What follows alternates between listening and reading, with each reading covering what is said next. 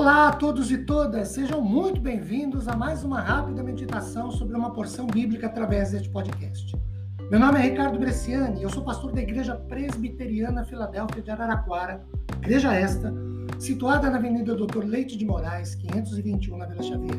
É um prazer levar a todos vocês mais uma porção da Palavra de Deus. Hoje, a partir do livro de 1 Crônicas, capítulo 17, versículo 23. Agora, pois, ó Senhor, palavra que disseste acerca de teu servo e acerca de, tua, de sua casa seja estabelecida para sempre e faze como falaste.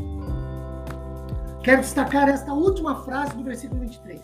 Faze como falaste. Queridos, uh, eu vou dividir essa exposição em duas partes.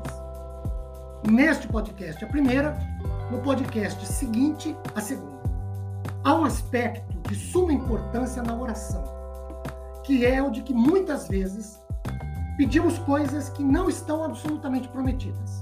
Contudo, se nós perseverarmos firmes durante certo tempo em oração, não poderemos ter plena certeza se o que pedimos está ou não dentro do que convencionamos chamar de propósitos de Deus ou vontade do Senhor. Porque, entre outras coisas, nem tudo, principalmente o que diz respeito à nossa vida pessoal, como por exemplo, se vamos e com quem nos vamos nos casar, que profissão exercer, que uh, formação acadêmica ter. Isso não está revelado na palavra do Senhor.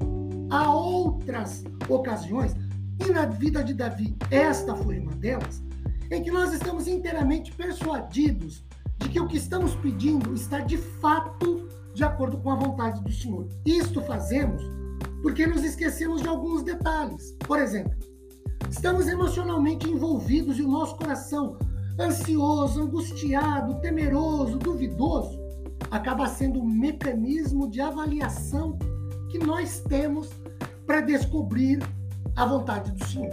Outra coisa, nós estamos emocionalmente envolvidos e os nossos olhos fazem a leitura coisas coloridas, dinâmicas, fantasiosas, como sendo de fato a vontade de Deus para nós naquele momento.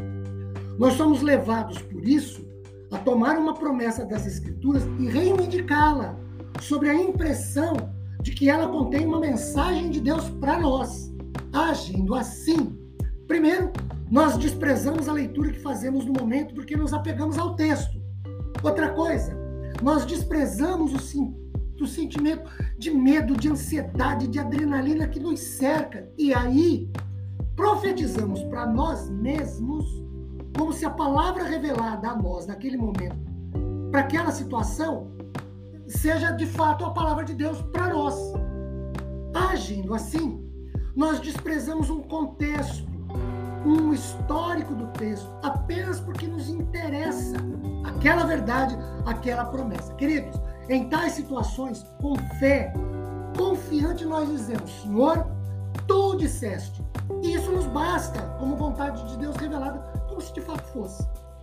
Queridos, nada melhor nem mais seguro do que descobrirmos que uma promessa da palavra de Deus se aplica perfeitamente à nossa vida naquele momento, diante daquela situação, sobre aquele ocorrido. E aí nos apropriarmos dela. Vamos a Deus em oração, nos apropriamos da promessa como se fosse um cheque e requeremos o cumprimento dessa promessa à nossa vida como um saque de fundos da conta do cheque.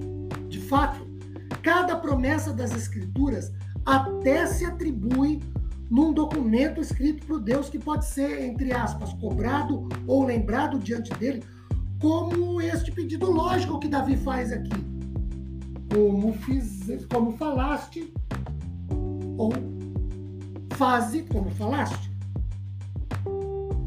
E aí, Deus, o Criador, jamais traiu ou trairá a confiança de seus filhos, aqueles que nele confiam, nem ainda faltará com sua palavra aqueles que a ele entregam, nele depositam suas vidas.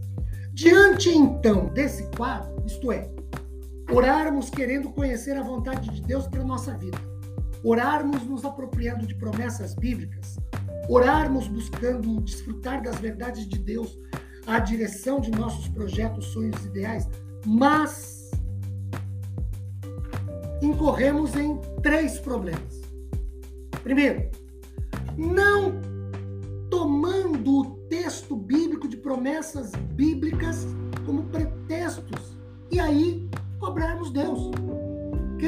porque está na palavra que é uma promessa para nós e por isso eu preciso, posso, posso cobrar a Deus. Segundo, tomar textos de promessas bíblicas como muletas para que humildes e piedosos nos acheguemos a Deus e lhe exigimos o cumprimento daquela promessa. E pior, terceiro, não quando tomamos promessas bíblicas para nós, como se fossem para nós, para nossa época.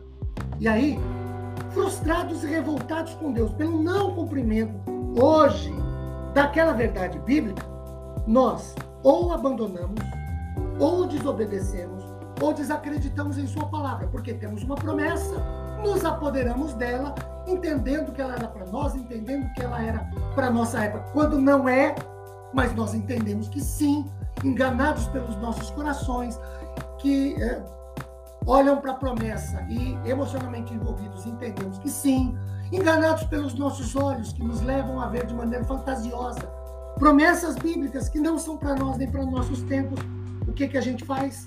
Abandona, desacredita ou desobedece a Deus. Que Ele tenha misericórdia de nossas vidas. No próximo podcast, continuaremos e concluiremos essa meditação. Que a graça do Senhor esteja sobre nós, Ele nos abençoe com paz, consolo e conforto espirituais. Amém, queridos.